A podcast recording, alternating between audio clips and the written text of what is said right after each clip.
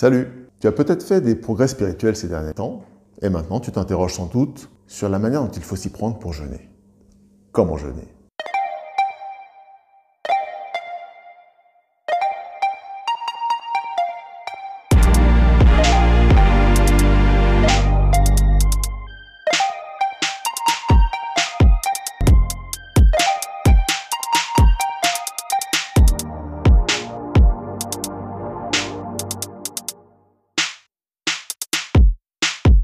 Nous allons essayer de répondre à cette question en regardant dans la Bible. Dans la Bible, différents personnages se sont retrouvés à un moment ou à un autre confrontés à cette nécessité. Il y a la reine Esther, Esther chapitre 4.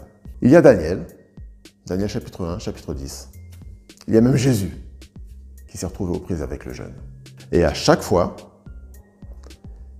on peut découvrir qu'il y a une notion d'impératif. Il y a quelque chose de sérieux qui se joue et qui nous pousse arrêter toute gesticulation. Arrêter ce qui n'a pas de sens ou qui en a peu. Changer les choses pour se rapprocher, être plus proche de Dieu, plus à l'écoute. Avoir le cœur dans des dispositions tout autres pour être plus réceptif à ce que le Seigneur voudrait nous dire.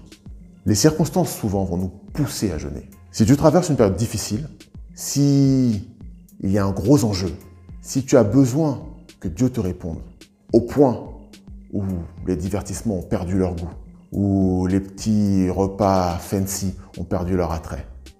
C'est que tu vis quelque chose de sérieux et que tu es dans les bonnes dispositions pour jeûner. Daniel, par exemple, pour jeûner, s'est abstenu de repas, on va dire, améliorés, a recentré sa nourriture sur les fondamentaux, fruits, légumes, graines, de l'eau.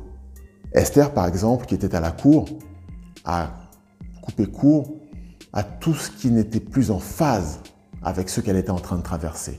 Elle vivait un moment de sa vie où il en allait de la vie et de la mort. Pas de place pour les fioritures. Tu vois, jeûner c'est ça. Se mettre dans les conditions, dans les dispositions d'esprit et de cœur pour être réceptif à ce que Dieu voudrait nous dire. Et si tu vas voir dans Ésaïe 58, tu trouveras ce que la Bible appelle le vrai jeûne. Jeûner être malveillant, méchant, médisant, c'est incompatible. Jeûner, au contraire, c'est sourire, apporter de la joie, être à l'écoute du besoin des autres, briser les chaînes de la méchanceté. Tu vois, pour la Bible, c'est ça jeûner. Je te souhaite de faire cette expérience parce que une fois que tu es passé par là, tu peux découvrir Dieu différemment, grandir dans ta foi et dans ton expérience de vie. Je te dis à bientôt pour une prochaine vidéo.